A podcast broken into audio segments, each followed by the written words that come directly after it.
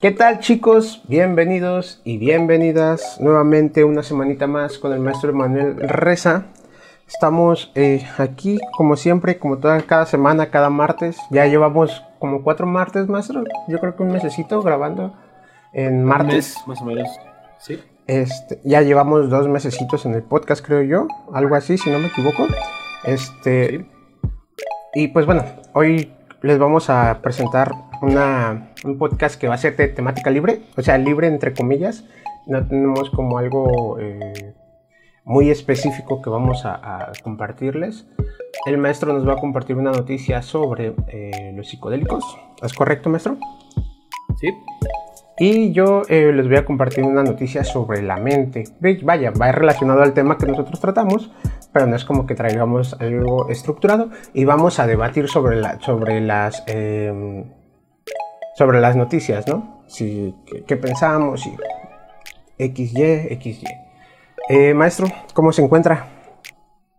Bien, bien, pues aquí ya listo para el podcast de esta semana, para este ejercicio dialéctico que vamos a hacer a continuación y, y a ver qué, este, qué sucede. No puede, puede resultar, según yo, de dos maneras o o, esto forma más vínculo este, con eh, a nosotros como conductores del podcast, como anfitriones, o, definitivamente nos termina polarizando y es el final épico del podcast. bueno, un final más épico, el final épico que pudo haber sido fue, pudo haber sido la semana pasada con el embrujo, que nos hubieran hecho un embrujo para separar nuestros caminos, pero, pero creo que no sucedió, creo que no se les hizo. Ah, es, por tu cercanía eh, por, eh, este, en Catemaco, por tu cercanía con, Catemaco. Que no funciona. Deberíamos de tocar ese tema algún día, fíjate. ¿Cuál? El tema de los... Catemaco. Ah, yo pensé que de los chamanes. Pues, por ahí, por ahí va relacionado. La verdad es que nunca he ido a Catemaco. O sea, vivo a... ¿Qué es?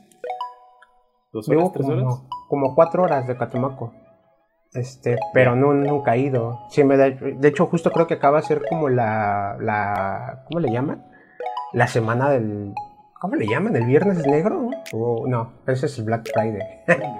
no, tienen un día especial. Eh, ahorita en marzo, como no sé si es una semana unos días, donde hacen sus rituales y va gente de diferentes lugares y van a, pues a, a ver rituales y hay rituales así como muy si no sabes qué significan y si no eres como de la comunidad de ellos, pues sí, sí los ves así como muy satánicos, ¿no? Si los ves así como que sí, prenden lumbre y hacen misas y se ponen túnicas negras y, el, brujo está ahí y, hacen uno que otro ritual. No sé exactamente qué hagan, no me pregunten, nunca he ido. Sí sé que existe, pero eh, pues sí, si lo ves de fuera y si lo ves con ignorancia, como todos lo podemos ver de alguna manera, eh, sí se te hace algo muy, muy satánico, ¿no? Muy, muy, muy, muy feo.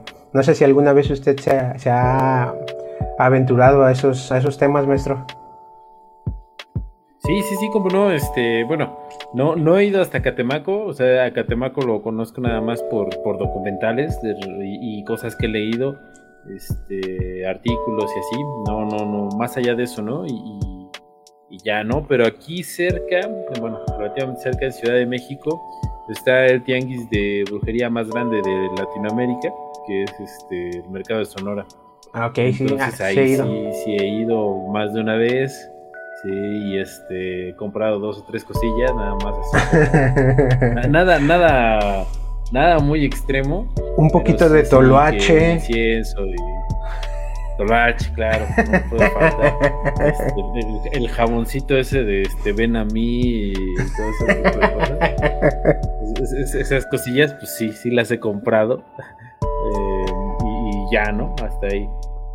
No, fíjese que eh, yo he ido al mercado de Sonora. Eh, bueno, mi mamá vive vive en México. Fui justamente el año antepasado, me parece. No me acuerdo qué íbamos buscando Fuimos.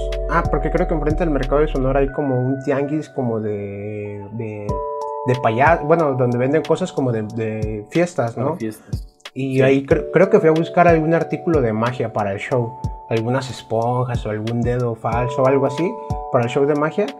Pero no me acuerdo a qué fuimos y sí, sí me metí. Y sí, también sí se siente la vibra pesadita. Diferente. Sí, sí, diferente. De hecho, acá en acá donde yo vivo en Cuatza, este, mi papá trabaja en un mercado, pero en la parte de arriba del mercado es este, como el área de uniformes y el área de comedores. Pero abajo eh, está el área de la carnicería, de, los embutidos, de las carnes, de, los abarrotes y hay un área también de brujería. Bueno, no de... No sé si llamarlo de brujería. De hierbas y jabones y todo eso, ¿no? Sí, y también pasas por ahí y sí se siente la, se siente la vibrilla ahí medio rarita. ¿En serio? Sí, no, sí. Son gente que adoran al, a la Santa Muerte. Este, ya cada quien, sin, sin, sin, meternos en temas religiosos, cada quien cree en lo que quiere creer. Este, pero sí se siente, digo, no te hacen nada, ¿no? Pero sí pasas y sí sientes, hasta te da escalofríos y te paras y... Pero bueno. Yo, fíjate que una vez, una vez, no sé si has escuchado si se ve este fenómeno por allá, yo me imagino que sí. Este, gente que se anuncia en la radio, que tiene un programa en televisión local así de, de, a ustedes lo están trabajando, le están haciendo daño.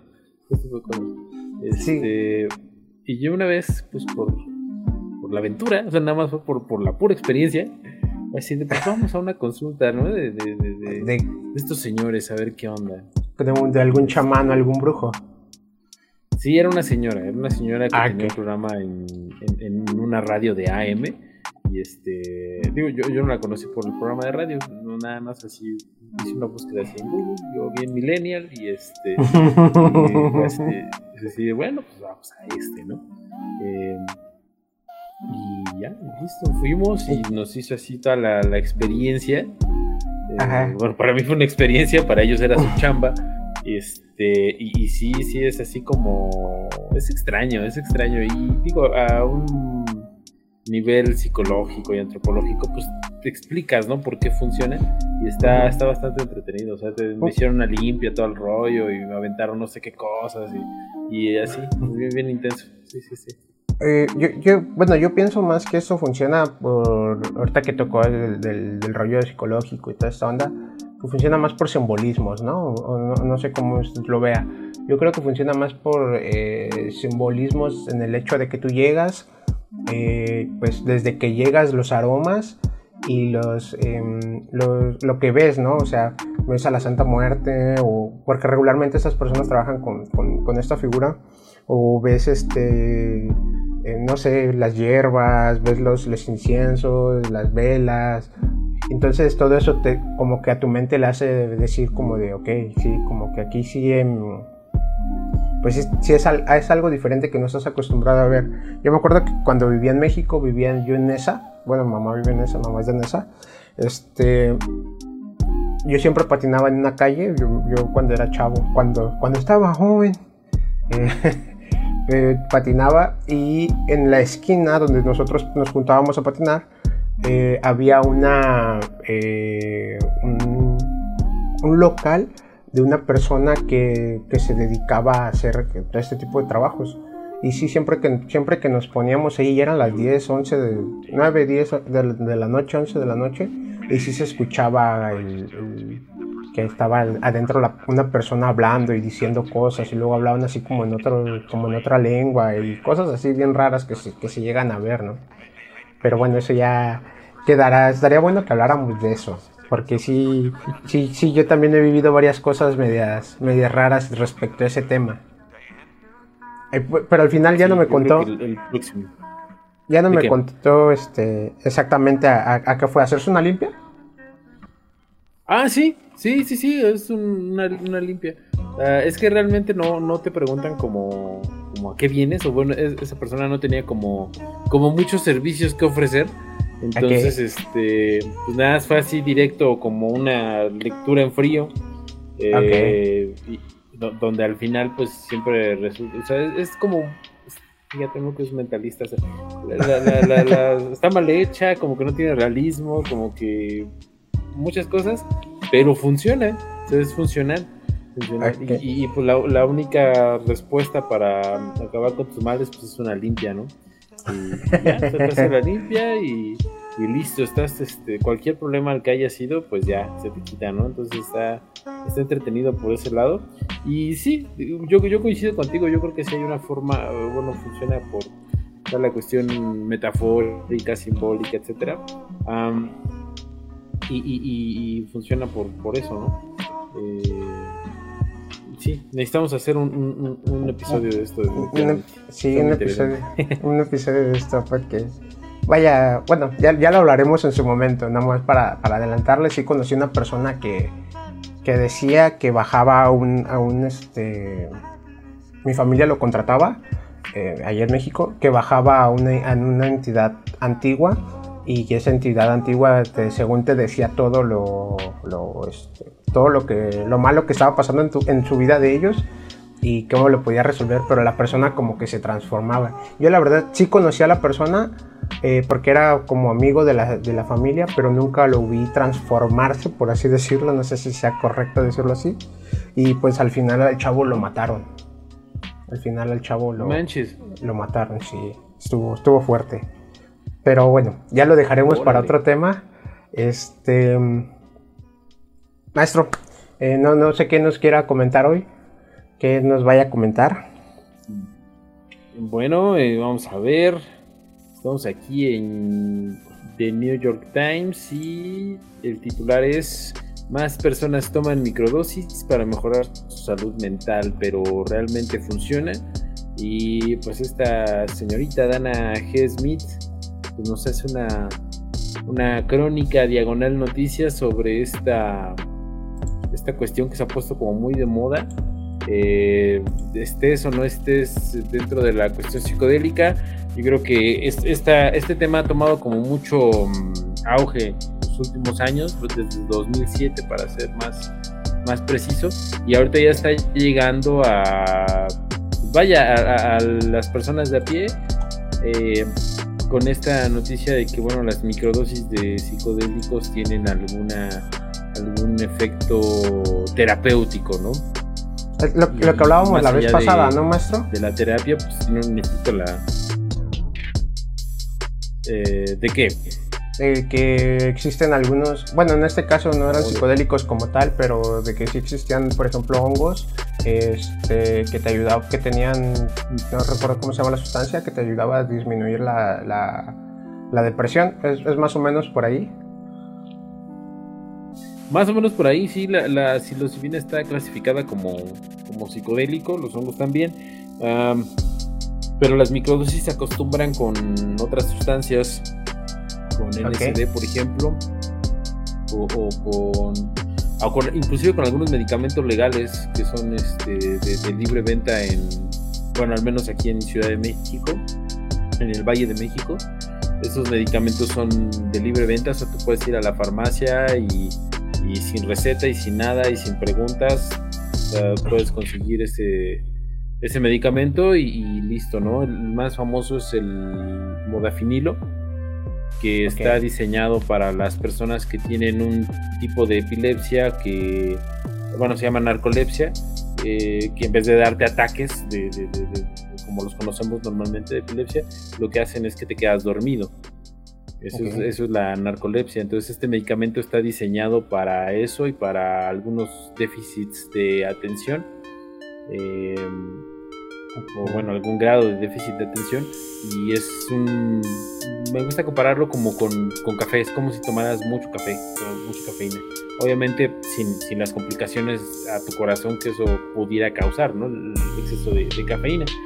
Y, se puso como muy de moda ya de unos años para acá porque igual muchos universitarios lo empezaron a consumir el modafinil, que lo único que hace pues es, es como si te tomaras un six de Red Bull, pero sin la ansiedad. Ok. Entonces el, el efecto es el... No, no, logro captar el efecto. ¿Es la aceleración o...? Ah. No, es, es como una hiperconcentración, así Ah, como que estás muy focalizado en, algo.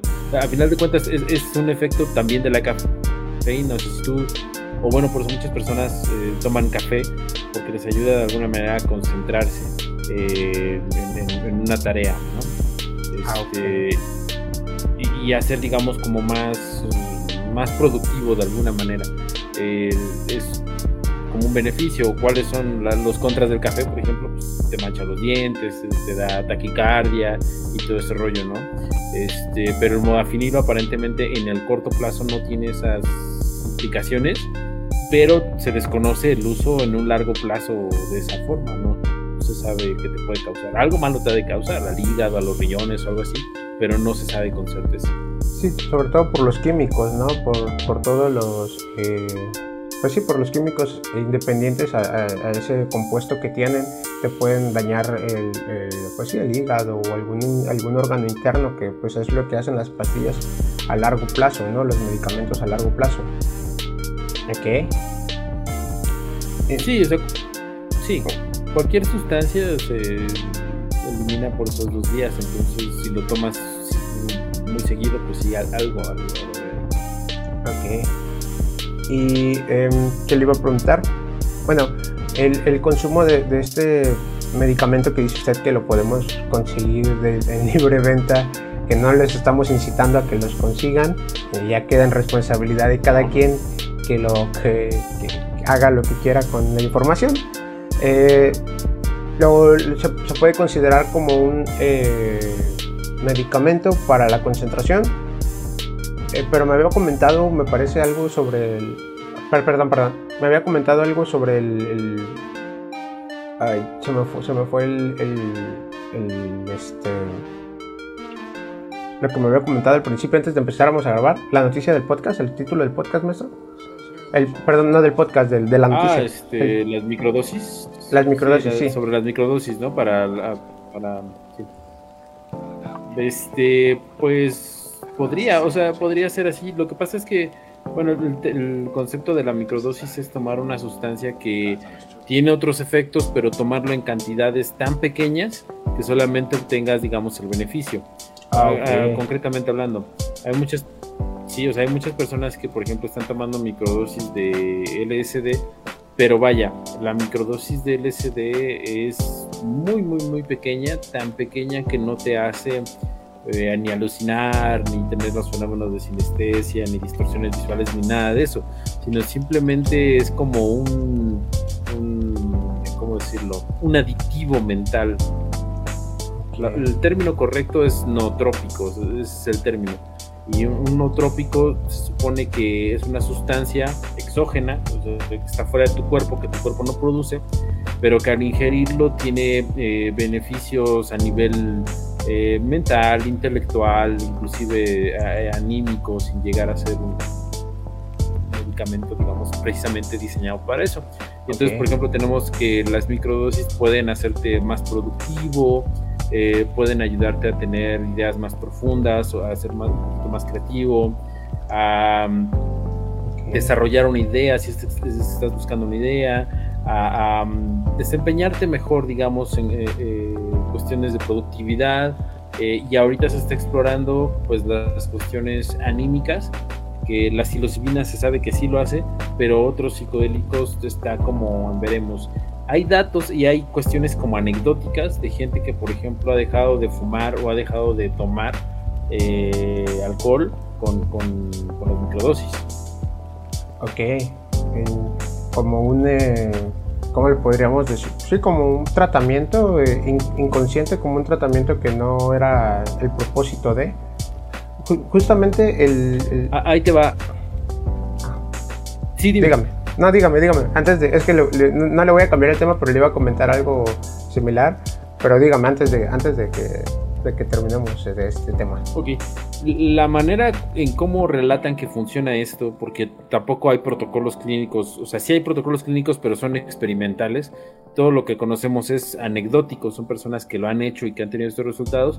Entonces, la manera en la que relatan que funciona o cómo funciona esto, no es como que te tomas una aspirina y por tres meses y listo, no, no, no, sino que al, al estar en estos ciclos de microdosis, eh, llegas a tener conciencia de lo mal que te hace la sustancia o, conciencia del abuso que has tenido eh, frente, a esa sustancia y son tienes como estos insights o tienes estas eh, revelaciones por así decirlo de cómo es que te está afectando X o Y sustancia y entonces llegas a un proceso donde tú solito dices, bueno, esto no, no es bueno para mí, o sea, cambias tus creencias.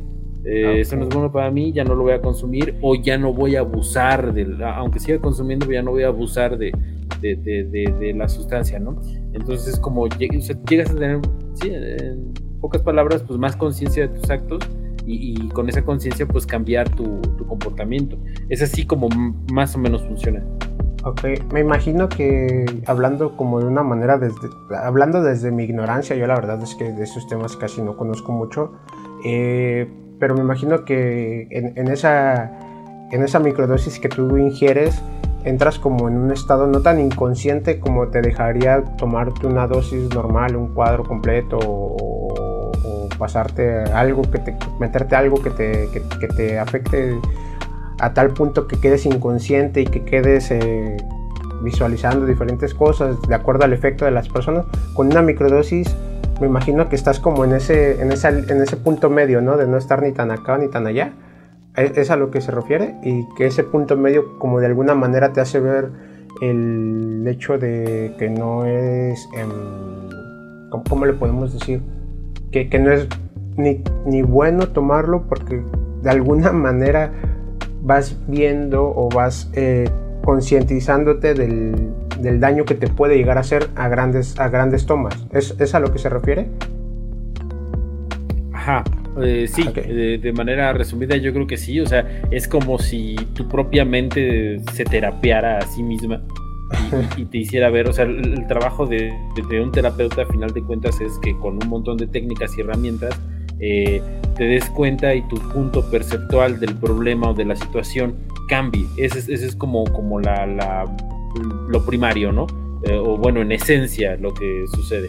Entonces, con, con el uso de esta sustancia, eh, o de las microdosis, básicamente tu mente entra en ese proceso.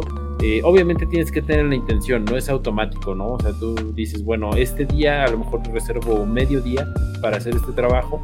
Em, y, voy a estar reflexionando, pensando sobre esta temática, ¿no? Y ese es el propósito por el cual voy a utilizar esta microdosis. Este, y entonces, pues, digamos, la ingieres y vas teniendo vas eh, teniendo ese, ese, tipo de reflexiones, pero porque también las vas encauzando de, de, entrada, ¿no? O sea, es un trabajo que tienes que ir haciendo como de entrada. Si hay formatitos que puedes seguir y si hay como una línea que puedes seguir, eh, o simplemente si tienes experiencia meditando, eh, haciendo cualquier tipo de meditación, pues es más fácil tener como ese, tener como en pensamiento recurrente esa situación de, bueno, esto es con este propósito, y, qué es lo que tengo que hacer, qué es lo que tengo que aprender, qué es lo que tengo que cambiar. Y, con eso tu mente, y, eh, vaya, con, con, esa sustancia puede llegar a, respuestas que son eh, reveladoras o más creativas o que te puedes decir, wow, no, no, no, me conocía tanto a mí mismo como, como, como me acabo de conocer ahorita, ¿no? Entonces esa es la, la idea. Ok, bien. Le, le, pregunto esto porque yo conocí una persona eh, que me decía, es que de cuenta que la conocí por un tiempo. Me dijo, es que yo fumo marihuana, por ejemplo, eh, para concentrarme. Y a veces no puedo dormir y necesito fumar y fumar y fumar. Pero em, yo notaba desde la parte externa que pues era como una adicción, ¿no? Que, que esta persona tenía. Obviamente pues yo sin meterme en, en la vida de la persona, pero él, sí me decía, no, pues es que yo consumo marihuana para concentrarme más o para, tengo que hacer un trabajo, fumo para concentrarme, pero a veces no puedo dormir y tengo que fumar para dormir.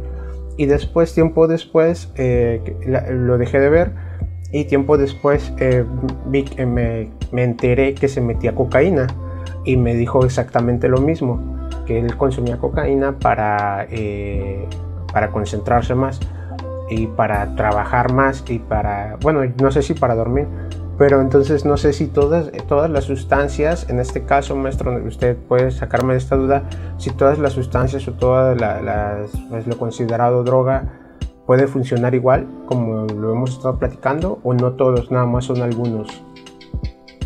Eh, bueno, puedes microdosificar cualquier cosa, ¿no? O sea, término es irrelevante, nada más es, hacer una dosis, pero en micros, ese es el significado, la, esencia de, esto, ¿no? Eh, pero los propósitos ya son totalmente diferentes. En este caso que me platicas así muy, muy, muy concreto, pues sí, yo creo que ya era un caso como, como de adicción, que está, fíjate, dentro de la comunidad este, 420, de la comunidad de eh, pro legalización de la, marihuana en concreto y, todas las personas que son usuarios eh, activos y que salieron del closet de las sustancias, que lo pueden decir abiertamente, eh, está muy satanizado la, adicción a la marihuana. Eh, ¿Por qué? Porque el, argumento principal para la legalización es que no causa adicción, lo cual es falso. O sea, la, marihuana ciertamente no es tan adictiva como un antidepresivo o como el alcohol o como otro tipo de sustancias, ¿no? Como el, como el tabaco. Pero sí tiene ese riesgo de poder llegar a ser adictiva. ¿Cómo, ¿Cómo te das cuenta? Cuando ya no puedes hacer lo que normalmente hacías eh, con la sustancia. Y esto aplica para cualquiera, ¿no? Cuando ya tienes un problema de adicción, cuando, como en el ejemplo que dices, ya lo necesitas para concentrarte, lo necesitas para hacer deporte, lo necesitas para comer, lo necesitas para dormir, lo necesitas para estar relajado, lo necesitas para trabajar. O sea, ahí es cuando ya, ya tienes un, problema de adicción, eh, sea la sustancia que sea, la que sea, legal o ilegal.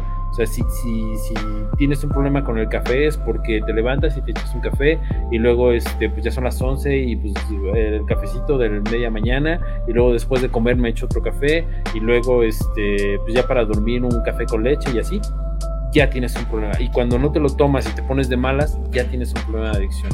Entonces, cualquier sustancia la tiene. Eh, hay sustancias menos satanizadas que otras, pero te puedes hacer adicto al café, te puedes hacer adicto a al cigarro, al alcohol, a la marihuana, e inclusive al LSD, o sea, es, no te causa una adicción psicológica, no, perdón, una adicción física, porque no, o sea, tu cuerpo no, no se levanta pidiendo más, como es el caso de, la marihuana, que si topas tus receptores de, THC o tus receptores cannabinoides y requieres más y más y más para lograr el mismo efecto. El LSD no, pero sí te puede llegar a causar una, adicción psicológica. Entonces, este, todas las sustancias tienen eso y solamente hay que, tener, hay que estar consciente de, esa situación, ¿no? De que me puedo hacer adicto al sexo, a correr, a, lo que sea, me puedo hacer adicto, Este, ¿Y cuál es la, la, medida? Que ya no estoy, que ya sin eso no puedo hacer todo lo que normalmente hacía, ¿no? Entonces, hay gente adicta al gimnasio también. Sí, no, y como usted dice, o sea, eh, fíjese que no lo había visto así, pero tiene toda la razón. El hecho de que eh, ustedes, que, que, uno sea adicto a hacia ciertas cosas X, independientemente de lo que sea, ya sea una sustancia o una actividad, y esto ya lo ya esté, esté haciendo dependiente eh, a esa actividad y no poder hacer otra cosa más que esa actividad, este, ya se considera una adicción, ¿no? Entonces, justamente John Grinder lo decía, el, hecho de que te vuelvas adicto a algo, sea alcohol, drogas o ir al gimnasio, como dice el maestro, eh, tener sexo, este, no sé, al alcohol, al, estar en la computadora, cualquier actividad o cualquier sustancia, pues ya empieza a afectar y se convierte en una adicción o se convierte en negativo precisamente cuando empieza a afectar tus actividades diarias, ¿no? Cuando empiezas ya a tener eh, que necesitar por necesitar, como dice el maestro, una necesidad psicológica en vez de una necesidad fisiológica. Eh, que son dos cosas diferentes que el maestro ya las explicó, pero que eh, se convierten en una adicción. Entonces, pues sí, prácticamente eh, eso, es lo que yo había pensado con, con, la persona que le platicaba, con este chavo que le platicaba, pero em, pues bueno, ya cada, cada quien su vida, cada quien sus cosas. Y em, no sé, maestro, ¿quiere agregar algo más de esto? Sí, hagan un consumo responsable, o sea, nadie es quien para decirles que no hagan algo, pero si lo van a hacer, pues infórmense, hay mucho, eh, mucha información donde poder acudir, también si tienen algún problema de, adicción o si sospechan que alguien cercano a ustedes eh, necesita ayuda, pues primero hablen con él y segundo, pues eh, traten de hacer una de estas famosas intervenciones. Este, no sé si tú viste que, inclusive salían como realities de, estas intervenciones donde alguien presentaba algún problema y se reunía toda la familia y lo, le hacían ver que tenía un problema y se lo llevaban como a un centro de rehabilitación. Esa es la ah, versión gabacha. Aquí, aquí en México se, está viralizando como los vatos que llegan a anexarte. Sí, e, eso sí los he visto, que, que, que, los agarran durmiendo, que los agarran sentados o cualquier cosa, o que cuentan, hay gente que, que según cuenta un chavo que según llegó un, la mamá de una persona que anexaron vendía bonais, entonces el chavo llegó a dejar una caja de bonais al, al, al anexo porque él pensó que estaba trabajando, pero pues ya no salió. fue, a dejar los bonais y fue como el gancho para quedarse ahí. Cuando se quiso ir le dijeron, no, pues ya estás aquí adentro, ya ni modo, ya no puedes hacer nada.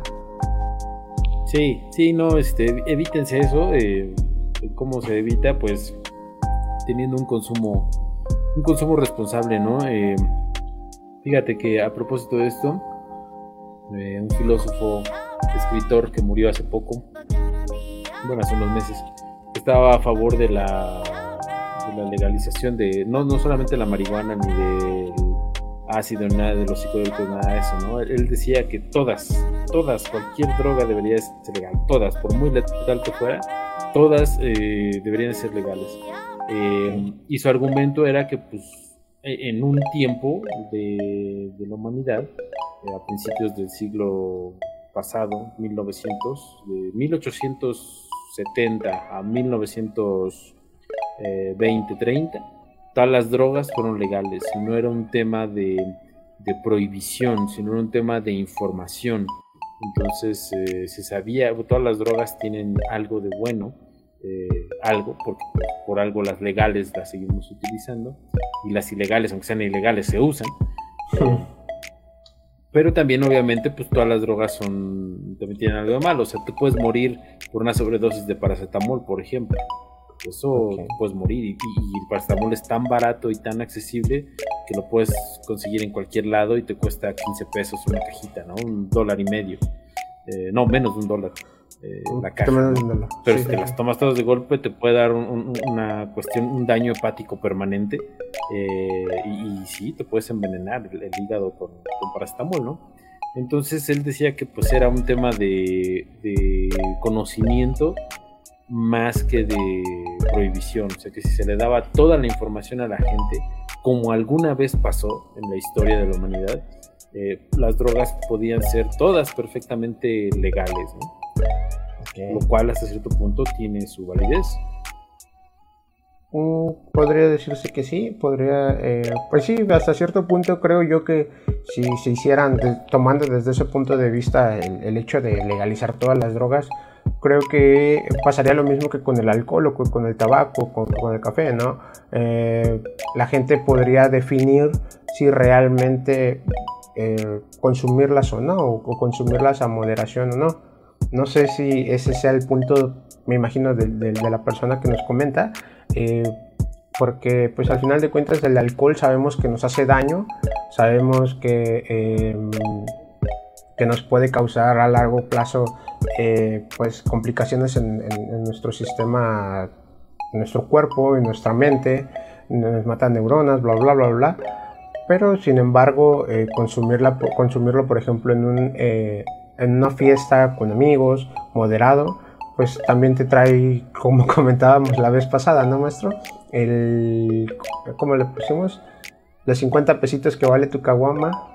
Es, es, más valioso el momento que pasas con tus amigos que los 50 pesitos que, que, cuesta tu caguama, ¿no? Entonces siento que sería casi lo mismo que en estos momentos y, también hasta cierto punto, digo, no sé cómo, cómo, cómo usted ve este punto, que también eh, no habría tanto, em, pues no sé si llamarlo narcotráfico, o sea, podría ser de alguna manera un poquito más accesible ya no tendría que ser como debajo del agua conseguir estas sustancias, conseguir estas, eh, pues sí, lo que sea que legalicen y pues también no habría como mucho enriquecimiento del narcotráfico, bla, bla, bla, bla, bla, bla, y todo lo que conlleva este tema, ¿no?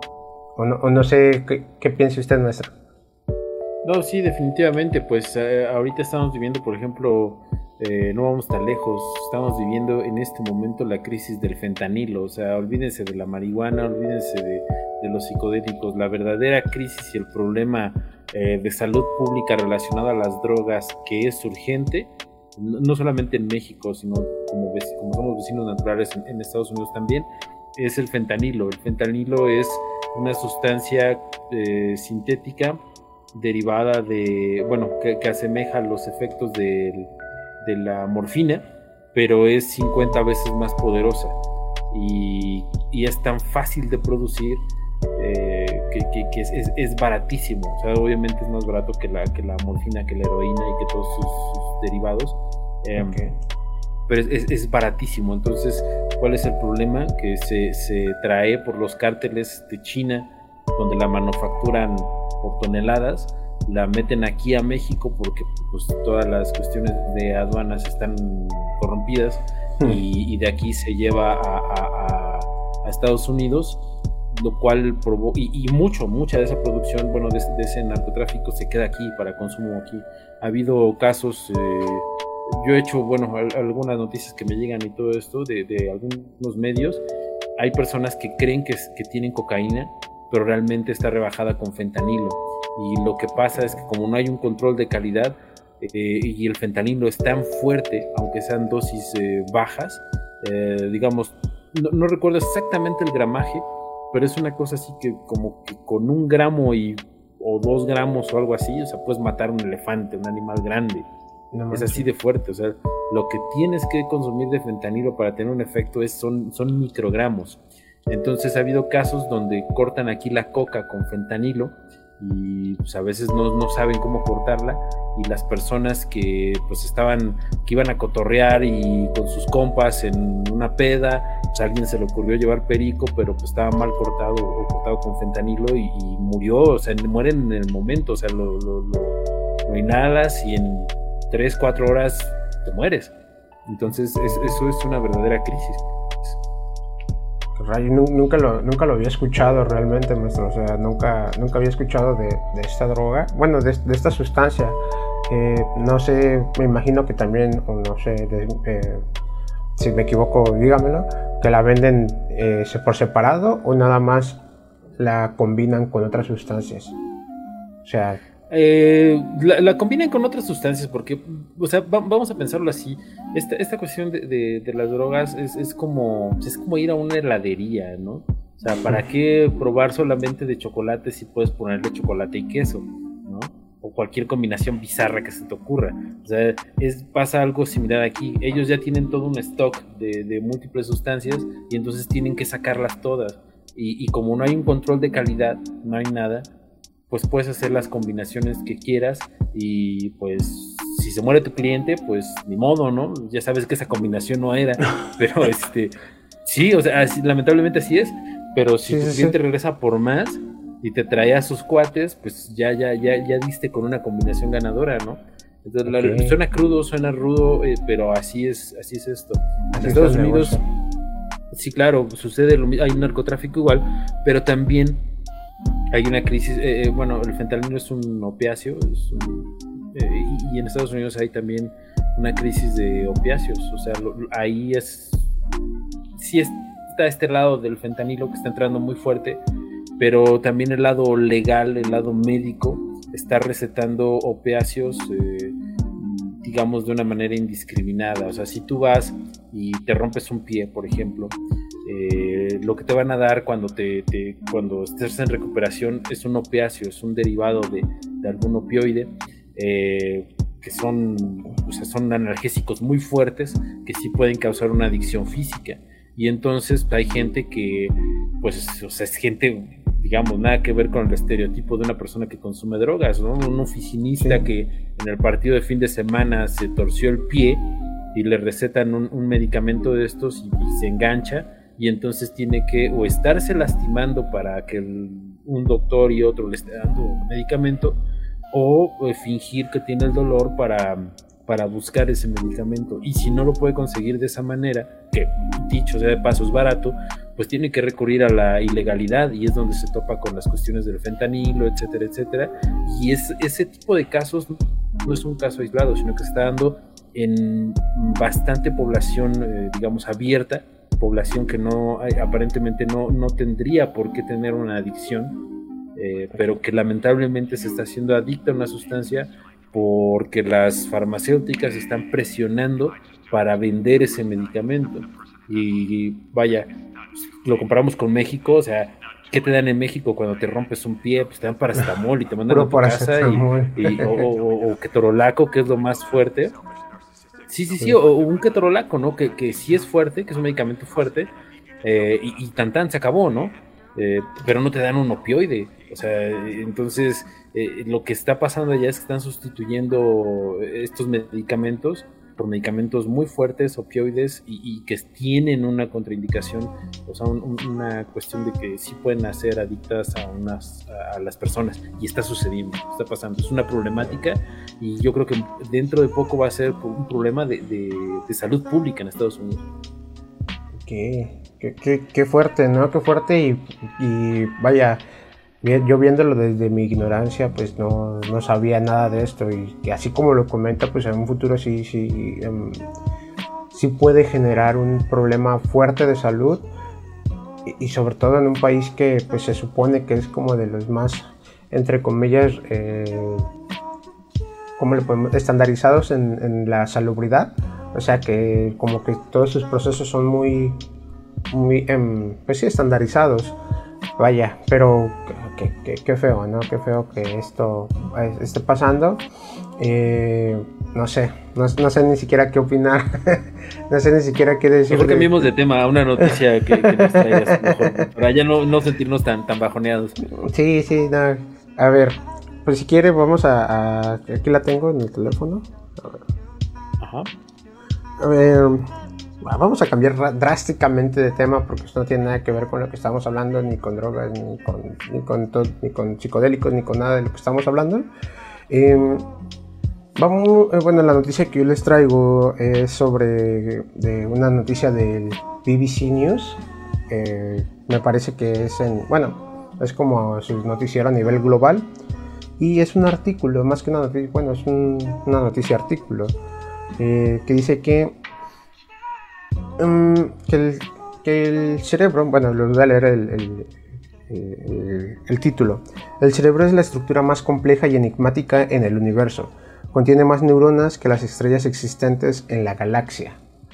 Eh, más que comentar como tal el, el, contenido de, esta, de, esta, de este artículo que es de Irene Hernández Velasco, eh, yo, yo quería comentar como la similitud que hay, ¿no? El, poder filosofar un poquito con la similitud que hay entre el, cerebro humano y una galaxia o, el universo, ¿no? Si nos ponemos de alguna manera, o yo así lo veo, si nos ponemos a pensar, yo a veces me pongo a pensar el hecho de que, de que el cerebro humano está constituido por millones, millones, me parece que son de 12.000 a, no, recuerdo bien si de 12.000 a, a 20 millones de neuronas que tenemos en el cerebro humano, eh, que están conectadas todas entre sí y que cada una cuando hace sinapsis transmite información, bla, bla, bla, bla, bla, bla. Pero eh, lo, que, lo que yo quiero comentar relacionado a esto es la similitud que, em, que tiene que tiene la estructura, si lo queremos ver de alguna manera, así la estructura de las galaxias con la estructura que tienen las neuronas, el que tiene el cerebro humano. el hecho de estar en un espacio eh, vacío, porque hasta lo que nosotros conocemos eh, del universo es vacío, que ya se sabe de, alguna manera, se, se ha corroborado que no hay vacío, sino que hay información en todo el espacio que nosotros notamos que es vacío, hay información, que nosotros lo percibamos como vacío, que nuestra vista no lo pueda ver, pues bueno, ya ese es otro tema, ¿no? Pero yo sí me pongo a pensar y a veces me viajo así como en, como en una caricatura, que si nuestras neuronas son como una galaxia o como un conjunto, un conjunto de planetas o como un conjunto de estrellas y están, están de alguna manera conectados y hay un espacio y nosotros estamos en una, en una galaxia, nosotros vemos el, el universo, vemos las, las, las, estrellas así lejanas, yo a veces sí me viajo y sí me pongo a pensar, pues quién no dice que en nuestras neuronas son, eh, hay como otros mundos o hay como otra civilización viviendo, ¿no? Y así sucesivamente hacia abajo y hacia arriba. Que por ejemplo en, en la tabla Esmeralda, no sé si la conoce maestro o ha escuchado de ella, eh, dice que, em, que como es arriba es abajo, ¿no? Eh, em, poniendo de alguna manera la similitud, poniendo en contexto esto, eh, para los que no conocen la tabla esmeralda, me parece que es cabalística, me parece maestro, no recuerdo exactamente. Son como, em, bueno, es una, es una tabla, la, la, el mito dice que existe una tabla grande de esmeralda donde escribieron eh, como unos, vamos a ponerlos así entre comillas, como unos mandamientos, eh, que son 10 y que mucha gente que los estudió y que a lo largo de su vida los ha estudiado, esta tabla se supone que ahorita ya no existe, que es un mito, que, que nadie la ha visto, que nadie sabe dónde está, eh, pero que son como varios mandamientos y empieza como, me parece que el primer, la primera frase que dice es como es arriba es abajo, ¿no? Y mucha gente, eh, muchos eh, alquimistas, mucha gente que la estudió, eh, lo pone como metáforas, o sea que no es algo que es real o que es em, literal lo que dice ahí, sino que es más metafórico. como es arriba es abajo, si nos ponemos a pensar qué significa esto, como es arriba es abajo, como es adentro es afuera, y por eso me viajo mucho yo a veces con, con estos temas, que yo sí creo que, o bueno, me imagino que de alguna manera, como ya lo hemos visto hablando aquí con, el, con la teoría del doctor Jacobo Greenberg, por ejemplo, de la teoría sintérgica, eh, con los universos paralelos, X o Y, el hecho de que nosotros no podamos ver el... Mm, pues sí, que no podamos ver algo, no quiere decir que no exista, entonces sí me imagino yo a veces que eh, en nuestro cerebro podría ser igual ya hasta hago una novela de esto o una caricatura en alguna ocasión de esto, que vivan más organismos y dentro de esos microorganismos igual nos vean como un universo, que no sepan que existen dentro de un organismo y que eh, viven en un universo y que dentro de esos microorganismos viven en un universo y así y nosotros vivimos dentro de un organismo de algo, de alguien. Pero en fin, no sé qué piensa maestro, perdón, me viajé mucho. No, está perrón. Fíjate que yo apenas. Este, ah, está muy chido. Apenas estaba este, viendo algo relacionado. Eh, la cuestión de la literatura sí menciona, por ejemplo, hay, hay un autor perdón maestro, lo interrumpí, perdón. Como siempre, nos quieren tirar, como siempre las fuerzas malignas nos quieren tirar este podcast, maestro. Usted sabe que, que hay alguien contra nosotros, alguien o algo que no quiere que hagamos este podcast por algo. Se nos cayó la transmisión. Sí, ah. no, necesitamos hacer un ritual para saber quién nos está dañando. y una limpia. pero, pero perdón, maestro, ¿nos puede retomar el tema de, de Lovecraft? Que Lovecraft fue un, eh, un, escritor, tengo entendido, la verdad es que no lo conozco mucho, sí he escuchado de él, tengo entendido que es un eh, escritor de terror, eh, de, ciencia, de ciencia ficción, si no me equivoco, este, y que escribió muchos personajes así bien bien crazy, bien locos, ¿no? Pero, pero platíquenos, nos puede retomar otra vez la plática de, que, donde, no donde se quedó, sino donde empezó a hablar. Ya, este, bueno, Lovecraft eh, decía que eh, desarrolla un, en su cosmos de, su obra, desarrolla esta idea de los dioses y, él plantea que los dioses pues no son eh, como tal eh, cuestiones como muy humanas, ¿no? Sino simplemente son conceptos que no, que no llegamos a alcanzar de, a entender y que son conceptos de, de entidades o de cosas, de fenómenos que no entendemos en esta dimensión. No lo dice así, o sea, eso lo, escribe de una manera más literaria, más poética, ¿no? Inclusive no, no lo, nada más lo da, digamos, a entender con, con los hechos que retrata. Eh, y hay uno de estos digamos, estas entidades que está durmiendo y que su sueño es eh, todo lo que conocemos, el universo, el cosmos, eh, la tierra, nosotros somos el sueño de esa criatura, ¿no?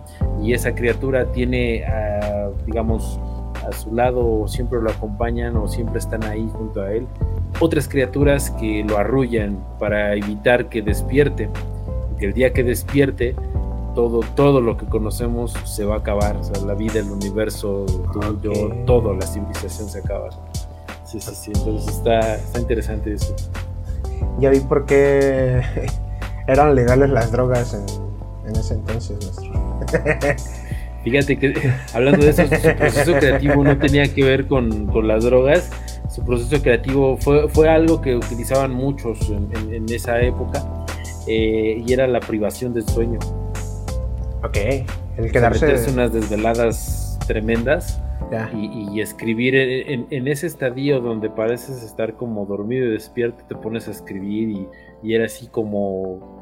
Eh, digamos, tenían esa creatividad. No solamente él, hay, fue, fue un movimiento, fue una técnica creativa, por así decirlo, que pues se utilizaba mucho, o sea, eso y lo que siempre ha sucedido, ¿no? Con, los autores, por ejemplo, los autores malditos, pues era el exceso de alcohol y, el exceso de algunas otras sustancias también. Pero lo de Lovecraft era la privación del sueño.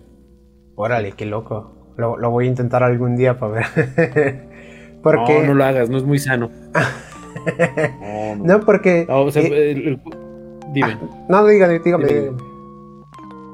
No, es que la psique humana no puede aguantar así. O sea, si, si haces desveladas constantes, así muy constantes, tu cerebro sí, sí, sufre un daño. No solamente es mental, sino que tu cerebro a nivel fisiológico sí se va como degradando. Entonces, sí, no, no es muy sano. Sí, no, no, es. Sí. Algo, algo. sí, no, sí lo sé. Pero es, que me recordó, por ejemplo, a un autor que se llama mm, Neil Donald Watch, creo que se llama que escribió un libro que se llama Conversaciones con Dios. No sé si ah, lo Sí, sí, sí, lo vi. El libro y el autor. Ok, bueno, él dice, me refiero a esto como, como otra técnica como de concentración, ¿no? Eh, él, él decía que él se ponía a escribir y que cuando estaba escribiendo, em, él según hablaba con Dios por eso el libro se llama Conversaciones con Dios. Y todo lo que le preguntaba a, esa cosa o a ese alguien con el que hablaba, que él denomina Dios, eh, era lo que ponía en el libro. De hecho, el libro pues, es, es, es, está bueno, la verdad está bueno. Eh, sea independientemente si es religioso o no sea religioso, el libro es muy bueno. Eh, porque pues sí vienen algunas, em, como algunas pautas que dices, me, me convence lo que está diciendo, ¿no? Sea, me convence la forma en la que ve las cosas. Em, pero vaya, independientemente si, si conversó con Dios o no, eh, pues ya quedará en él, ¿no?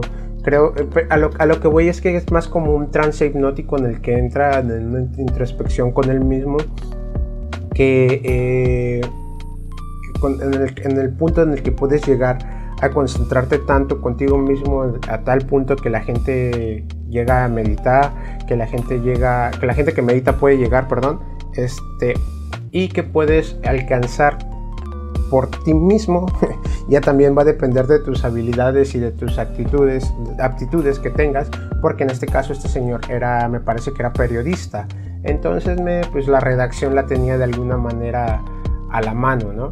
Este, a lo que voy es que eh, pues hay varias técnicas como para sacar esa creatividad que hay dentro de una persona. En este caso yo, yo considero desde mi punto de vista que la de él era de alguna manera una autohipnosis. Este, y ya si lo quieres ver desde el tema espiritual, pues podría ser que esté hablando con Dios. Y ya si lo quieres ver desde una manera filosófica, pues si nos vamos a, lo que dice la Biblia o a lo que dice la religión, es que todos, eh, todos tenemos una parte de Dios o todos somos Dios, entonces pues tú eres Dios, tú eres un creador o somos como un creador, somos como creadores y eh, pues podemos hablar con Dios todo el tiempo cuando hablamos con nosotros mismos. ¿no? Creo, que, creo que así yo lo podría interpretar. No sé qué opina maestro. Sí, fíjate que, me recordaste mucho a un, un, libro que me encontré o llegó a mí, no sé cómo decirlo, eh, yo vivía en la Ciudad de México y acostumbraba mucho las librerías de, eh, dosados que abundan ahí. Bueno, siempre, bueno, donde me ha tocado, siempre me he encontrado como unas librerías de ese tipo de usados eh, relativamente cerca. Sí, entonces este, fui ahí y, pues siempre me han interesado estos temas y eh, me fui así a su catálogo que tenían de psicología y parapsicología y ahí andaba y me encontré un libro que me llamó la atención por su título porque decía este eh, qué es la supermente y cómo acceder a ella. Esa era el, título, ¿no? Entonces eh, era una transcripción de, como de pláticas, porque el, lenguaje era como muy oral y muy de repeticiones y así. Y era, no recuerdo el autor, es un autor, eh, era, pues sonaba inglés, no, no sé si era inglés o gringo, no lo sé, o australiano podría ser, no sé. Em, pero hablaban como, eh, al menos la persona que era el ponente, decía que la, la supermente eh, e, era como esto que conocemos como un inconsciente colectivo. Eh, bueno, ya eso lo, infieres leyendo todo el libro, ¿no? Pero es como acceder a ese, a ese inconsciente colectivo en búsqueda de respuestas, inspiración, este, consuelo, confort, de lo que sea que, se te ocurra, eh, de alguna manera lo puedes encontrar ahí. Y no sé, tal vez, tal vez eh, eso sea lo que comúnmente la gente experimenta como Dios. Tal vez, no lo sé. Yo lo dejo al aire, no, no hablo desde mi ignorancia, no soy un experto en el tema, eh, no voy a poner a discutir si Dios existe o no, pero creo que podría ser, a riesgo de equivocarme, esa una, una, una respuesta, ¿no? Y que pues como tú bien dices, las prácticas meditativas y las prácticas eh, espirituales, cualquiera, pues te lleva algo muy similar a esa experiencia. Sí, no, yo, yo la verdad es que siempre lo he visto así. Eh, yo no considero ser religioso, eh, este, pero por ejemplo, sí, Jacobo, lo, viéndolo desde el punto de vista de Jacobo Greenberg, por ejemplo, a él, a él, a él no le importaba qué religión, qué religión estaba estudiando, ¿no? Le importaba el mensaje que la religión te podía dar o, que, la, que, la práctica te podía dar. Y todo eso lo ponía, incluso en el libro de Freire Nelson Yo, es como una comparación de todos los, no de todas, pero sí de varias religiones, eh, que, que de, la forma de ver el presente, de la forma de vivir en el presente, para que eh, al final lo, lo contra... Lo, no, perdón, lo, lo, corrobore o lo, lo compare, perdón, era la palabra, lo compare con la ciencia, ¿no? Cómo lo ve la ciencia. Entonces, al final de cuentas, si nos vamos a, ese punto de filosofar, porque no quiero meterme en temas de religión, o sea, no quiero meterme como que mi verdad es la, correcta, porque no, es mi forma de pensar, eh, pues que al final todos eh, nos podemos dirigir a un Dios, por así decirlo, y ese Dios, eh, pues las religiones lo pueden ver de diferentes maneras, y al final yo sí creo que si lo resumimos ya, obviamente estamos hablando que las religiones son de miles de años atrás, cientos de años atrás, ya si lo ponemos a lo que sabemos ahorita, sabemos entre comillas, porque creo que también seguimos igual o más ignorantes que antes, eh, pues sí, Dios es eso, ¿no? Dios es como un inconsciente colectivo donde existe toda la información del universo, que la física cuántica, ya lo hemos dicho aquí, le llama la latiz, eh, la matrix, la bosón de Higgs, la matriz divina, como le quieras llamar. Y creo que ese es el concepto desde mi punto de vista de Dios, nada más que de diferentes puntos eh, religiosos, ¿no? diferentes religiones. Pero en fin, no, no hay que meternos en controversias. no, no, no, eh, digo, es, es, un punto de vista como muy interesante porque fíjate que eh, Jacobo Greenberg menciona en alguna entrevista, ¿no? Dice que estar en la latiz y en ese rollo es eh, ya estar ahí. Y, también en, el libro de, meditación auto, autolusiva lo menciona. estar ahí se siente como si experimentaras un amor infinito, un, gozo infinito. Y esa descripción eh, bíblicamente coincide con lo que es tener una experiencia de Dios o eh, también coincide en algunos casos con, lo que es tener una experiencia del Espíritu Santo, ¿no? tomando otra, una referencia, otra referencia cristiana. Eh, entonces coincide mucho, coincide mucho y entonces pues, uno se pregunta, ¿no? Lo que tú dices. Y si todas estas experiencias bíblicas que han tenido los santos, que tienen los sacerdotes eh, católicos practicando eh, su ritual, etcétera, etcétera, es entrar en esta latiz y, dices, bueno, es posible, es posible, es una manera objetiva de poderlo racionalizar y entender. Y lo más interesante o lo más llamativo es que, bueno, cualquiera puede, cualquiera puede y es como cualquier disciplina, como que dices, bueno, pues como, como me hice bueno en el Free Fire, pues practicando, ¿no? O sea, jugando ahí este, dos horas a la semana, ¿no? Digo, dos horas diarias o una hora diaria por un año, y pues así me hice bueno en Free Fire, en Call of Duty, o en cualquier cosa, ¿no? En fútbol, en, en ajedrez o lo que sea, pues así mismo puedes ejercitar eh, tu mente para poder llegar a, esos eh, estadios mentales que, dicho sea de paso, pues son bastante terapéuticos y, vaya, son, son como muy se cultivan otra parte de, de, de, ti como ser humano, ¿no? No solamente la parte intelectual, y, sino la, parte espiritual. ¿Y a qué voy con esto? A que creo, creo, y esto igual a riesgo de, equivocarme, platicaba hace mucho tiempo con un teólogo que también es filósofo, que también es antropólogo, eh, sí, sí, está, está muy clavado en este rollo, y él decía que, que Dios es la ausencia de todo, Dios es la nada, Dios es, es la nada, es, algo que, que, muy rara vez entendemos porque obviamente no podemos pensar en la nada, o sea, podemos tener un concepto de lo que es la nada, pero obviamente al ser un concepto ya no es nada, no podemos pensar en un vacío absoluto. Sí, claro. Eh, el cero es una representación del, vacío, este, el silencio es una representación de lo que es el vacío, pero él decía que, Dios es experimentar la nada, la nada absoluta, y es sentirla y es vivirla y es que tu mente esté dentro de esa nada. Y cuando llegas a esa nada, llegas al todo, y llegar al todo es llegar a Dios. Eh, entonces es, bastante interesante esa sí.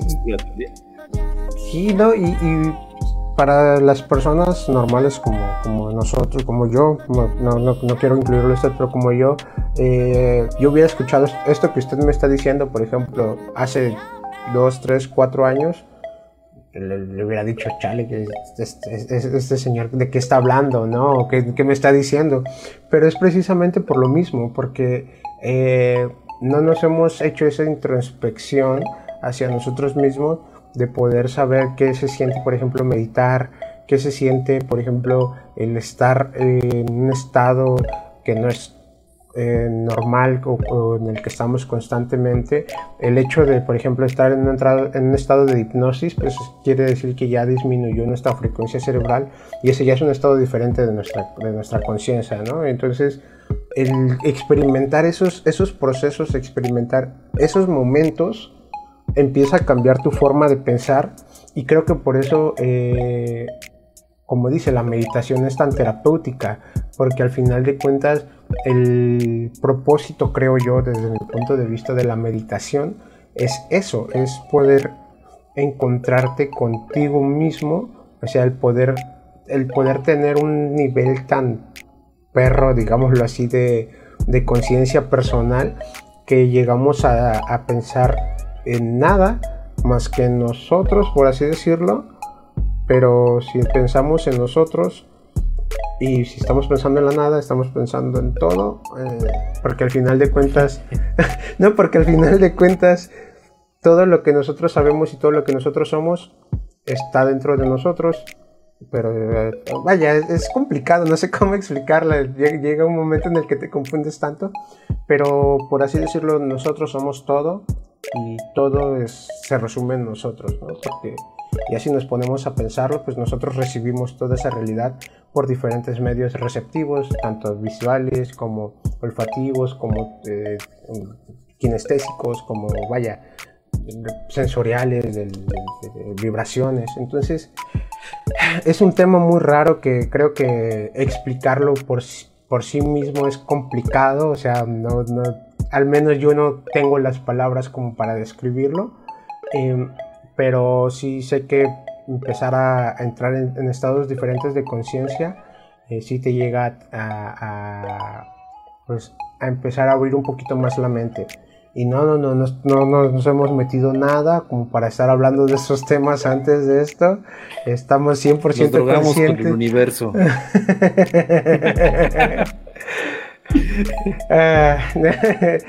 Bueno, no. Yo, yo, yo, creo que por eso nos quieren tirar, tirar el podcast nuestro. Yo creo que por todo lo que todo lo que platicamos, alguien está haciendo todo contra nosotros para tirar el podcast otra vez. Sí, fíjate que eso de la meditación es, es, es muy simple realmente.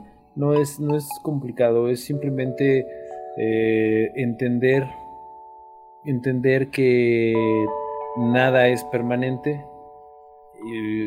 sea, empezando por tus pensamientos, un pensamiento no permanece si no permites que permanezca. Entonces, eh, la idea de que meditar es dejar la mente en blanco, pues no es tan acertada. La, meditación es simplemente entender que tienes un punto perceptual distinto ah, y que tus pensamientos no eres tú, que tú no eres tus pensamientos no, no lo eres porque tus pensamientos se van y tu ser se queda. Entonces, o sea, tu ser siempre está. Entonces no eres tus pensamientos, no eres tu ansiedad, no eres tu depresión, no eres lo que te enoja en ese momento, no lo eres. Simplemente lo, e, e, eso está pasando. Y, lo, lo, entiendes así. Pues, cuando estás meditando, simplemente es quedarte quieto y observar tus pensamientos, observar cómo se van y entender que tú no eres eso, entender que no eres tu cuerpo porque tu cuerpo va a pasar. Tu cuerpo va a pasar, pero tu ser va a estar ahí, que no, que no eres eh, tu, actividad económica, porque eso puede cambiar mañana, pero tu ser ahí está.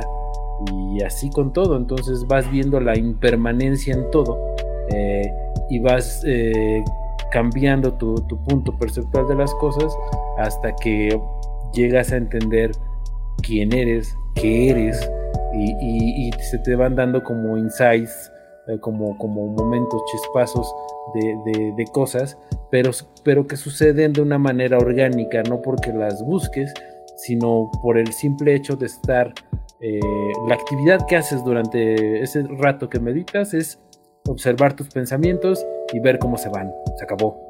Y, y si te clavas mucho en un pensamiento, regresas a tu respiración y ves cómo ese pensamiento se va y así con todo. Y entonces cuando haces eso por mucho tiempo, por, vaya, vaya, o sea, por meses, por años, vas teniendo esos, esos, esos insights, esas, esos momentos de eureka y esas cuestiones que, que, te van cambiando y como son cambios que vienen dentro de ti, eh, pues tienen cambios en tu conducta, tienen cambios en tu personalidad y así sucesivamente, ¿no? Es, es lento, pero es, es eh, ¿cómo decirlo?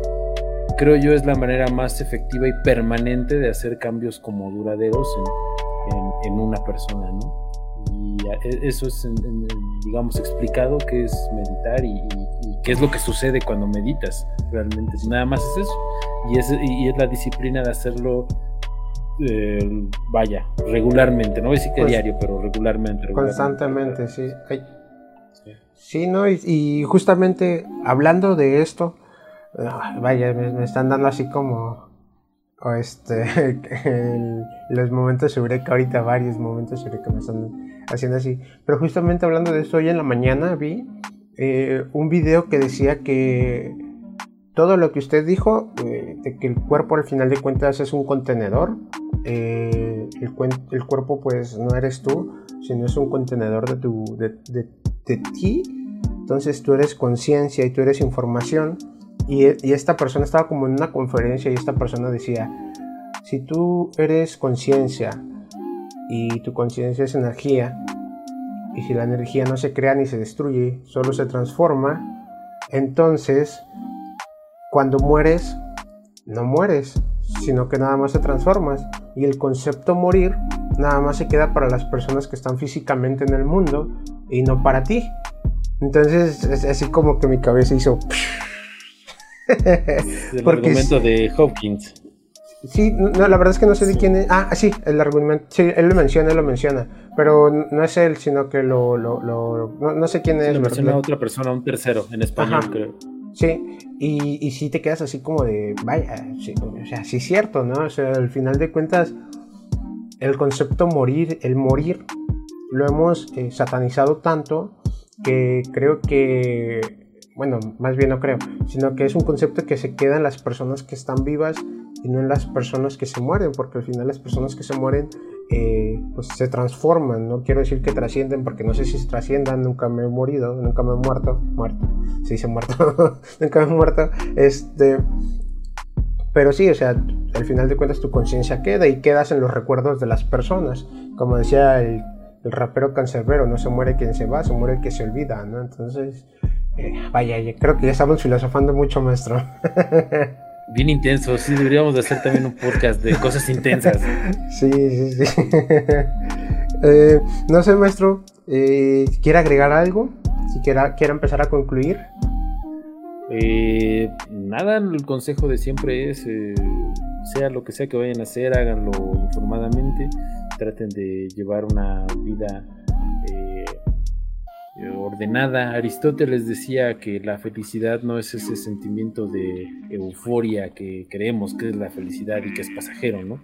Sino que la verdadera felicidad es el, balance, el balance de tu vida, el balance espiritual, el balance intelectual el balance material.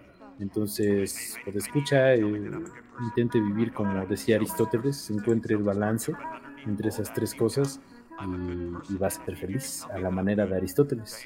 o sea, el concepto de Aristóteles. Eh, pues eh, yo creo que no tengo nada que agregar, me quedo pensando muchas cosas. Realmente creo que esta noche voy a pensar muchas cosas que no me van a dejar dormir. Nada, es cierto, pero sí, sí te pones a, pensar y a meditar como que varias cosas. Incluso yo ahorita ya me quedé como así en otro en otra línea, en otra vibración, digamos. Ya estoy vibrando alto yo ahorita. Vamos a Tulum, a vibrar alto. Nada, maestro, sus redes sociales, por favor, maestro. TikTok, Vida Psicodélica y en cualquier eh, aplicación donde reproduzca podcast, eh, Spotify, eh, Deezer Podcast, Amazon Music, Evox y cualquier eh, cosa que reproduzca podcast. Estamos como Vida Psicodélica, donde vemos reducción de riesgos de sustancias, cosas como estas de espiritualidad, filosofía, arte, cultura y demás viajes. Yo, eh, pues bueno, mis redes sociales para las personas que, que nos están escuchando, Gerardo Urias en Facebook, yo soy Gerardo Urias en Instagram, Curdini en TikTok usted también está como vida psicodélica en TikTok, ¿verdad, maestro? estamos subiendo ahí TikTok. Yo no subo tantos, pero el maestro sí está subiendo constantemente TikToks. Eh, y sin más que decir, muchas gracias por escucharnos nuevamente. Espero que todo lo que hayamos dicho de alguna u otra manera conecte contigo en estos momentos de tu vida. A lo mejor unas cosas son menos irrelevantes para ti que otras de las que dijimos, pero eh, vaya, para todos hay, hay alguna información que pueda servirte, ¿no? Eh, sin más que decir, muchas gracias por estarnos escuchando. Un saludo para la audiencia del maestro y sin más que decir, nos vemos. Bye bye.